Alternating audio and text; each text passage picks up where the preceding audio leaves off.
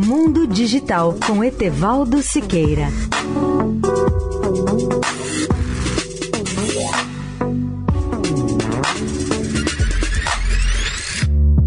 Olá, amigos da Eldorado.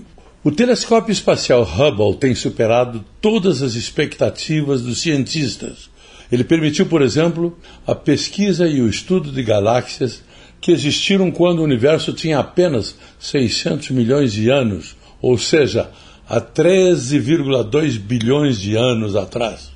Esse fato corrigiu as estimativas anteriores dos astrônomos de que as galáxias só se formaram quando o universo tinha pelo menos 2 bilhões de anos de idade. E mais do que isso, as imagens do Hubble ajudaram os cientistas a entender como as galáxias evoluem.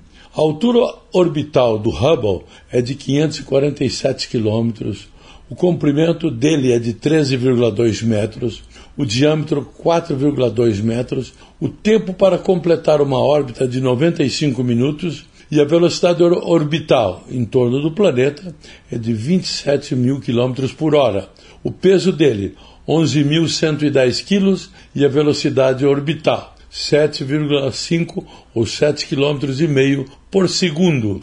O lançamento dele ocorreu em 24 de abril de 1990. Logo após o lançamento, o Hubble apresentou uma falha chamada aberração esférica em seu espelho principal. Esse problema poderia comprometer todas as potencialidades do telescópio, mas a NASA corrigiu essas falhas ao enviar dois astronautas até o telescópio a quase 559 quilômetros de altura, numa das missões mais empolgantes da era espacial. Etevaldo Siqueira, especial para a Rádio Eldorado.